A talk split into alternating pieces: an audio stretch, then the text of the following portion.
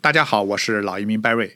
我之前节目里推荐了一个卡车司机移民项目，门槛低，高中毕业，英语只要 CLB 四级，年龄五十岁以下的人都可以申请。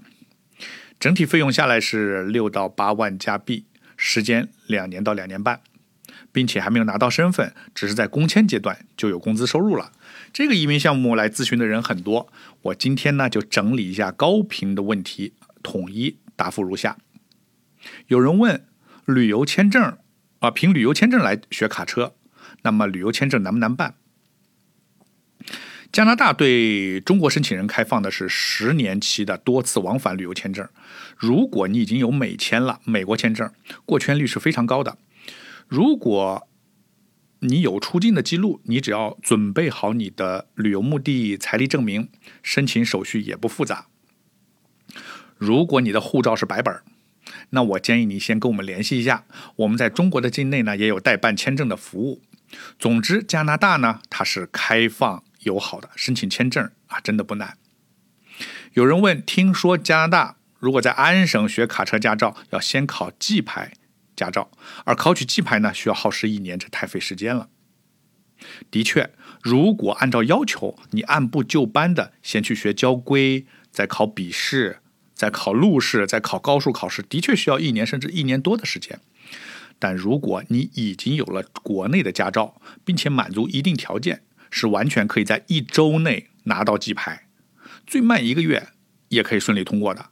这一点我已经有多个客户啊是这样顺利通过的。有人问我在国内开过卡车，申请这个项目是否有优势？那是肯定的。如果你在国内有 A 本儿。和实际的驾驶经验，那么在驾校学习、找工作、申请工签等，都有费用和时间上的优势啊！这个项目就太适合你了。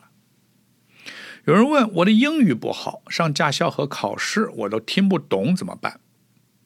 首先，路考有中文的版本，题库和内容都是中文的。其次，我们安排的驾校和教练都有英文、中文两种选择。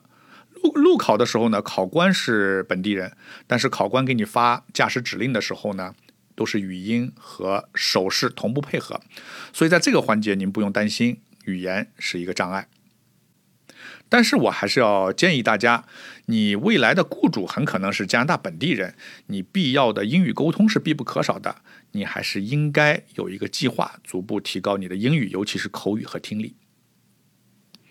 有人问驾照考驾照有没有身高、体重、视力的要求？没有，甚至加拿大对色盲的要求都没有。基本上成年人对自己身体可以自由掌控的都可以考驾照。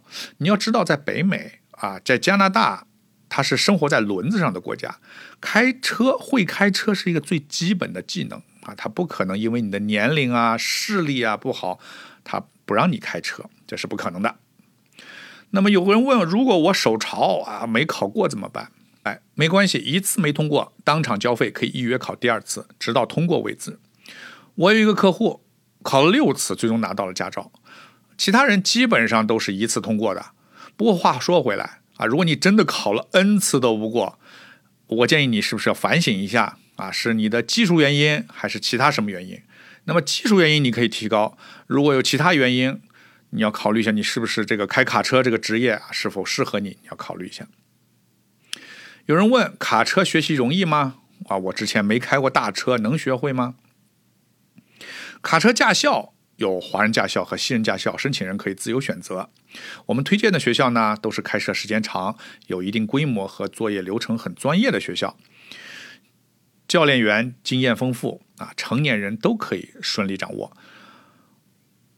我的感受是，加拿大路况好，车辆比较少，交规清晰，路上呢基本上没什么行人，驾驶条件跟国内相比应该是简单的多。有人问，旅游签证只能停留一百八十三天，如果超期了如何解决？这是个实际问题啊，你可以通过申请延长，你可以出境再登录一次。可以变换签证性质等方式解决。那每个客户的情况都不一样，但都可以解决的。网上递交申请，费用只要一百加币，等待期呢三周左右就可以了。有人问我拿到驾照号驾照以后好找工作吗？这个问题是被问及最多的。大家也许不知道，加拿大或者多数西方国家，它并不是高学历、高收入、高职位的人容易找到工作，它有很多工种呢，在这里是长期的紧缺职位，比如水暖工、卡车司机，还有农场等等。那么卡车司机紧缺到什么程度呢？